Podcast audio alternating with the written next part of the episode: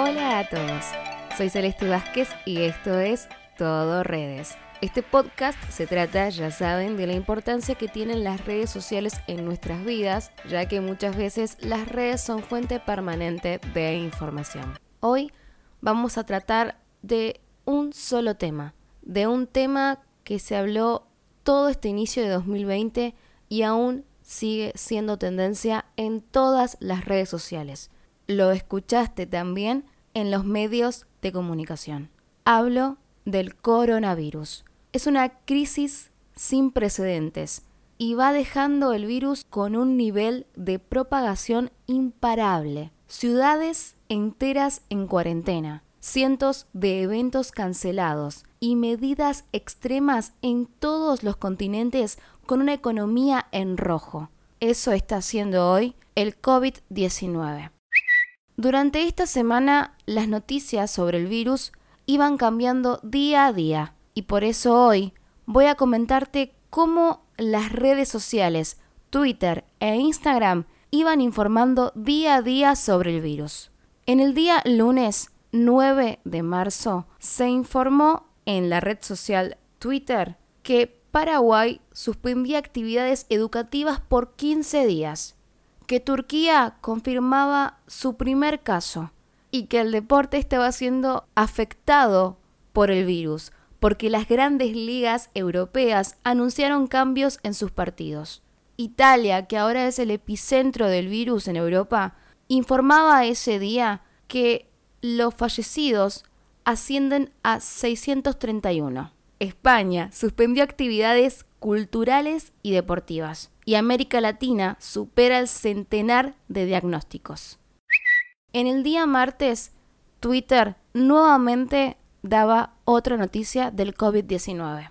Decía que el Banco Central Europeo advertía por una crisis similar a la de 2008. España, otra vez, daba un aviso. Decía que superaba los 2.000 diagnósticos. Argentina ese día estaba haciendo noticias junto a Colombia, porque había rumores de que disponían de medidas de aislamiento. México tiene 8 casos confirmados el martes 10 de marzo.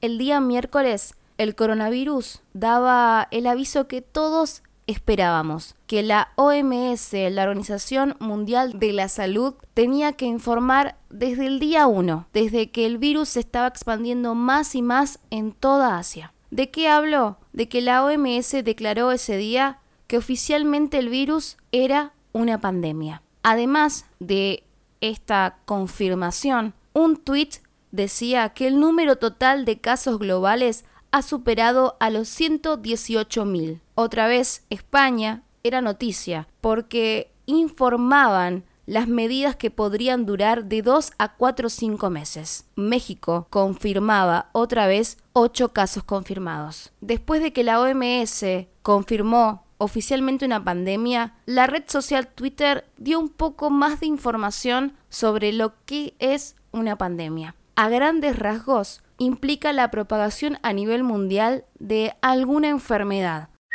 En el día de ayer, jueves, nuevamente explotaba de información del COVID-19. Se multiplicaron las suspensiones y países endurecen sus medidas. El deporte, otra vez, estaba siendo afectado. La NBA y la liga suspenden sus competencias. Estados Unidos prohíbe vuelos desde Europa durante 30 días. Eso lo dijo Donald Trump en una conferencia de prensa. México era noticia, informando que tenía 12 casos confirmados. Iba elevando la cifra desde el lunes hasta el día de ayer, jueves. España. Los diagnósticos positivos en España ya son más de 2.900. Colombia decretaba la emergencia sanitaria y la ciudad de Buenos Aires también suspendía eventos masivos y también surgía la emergencia sanitaria.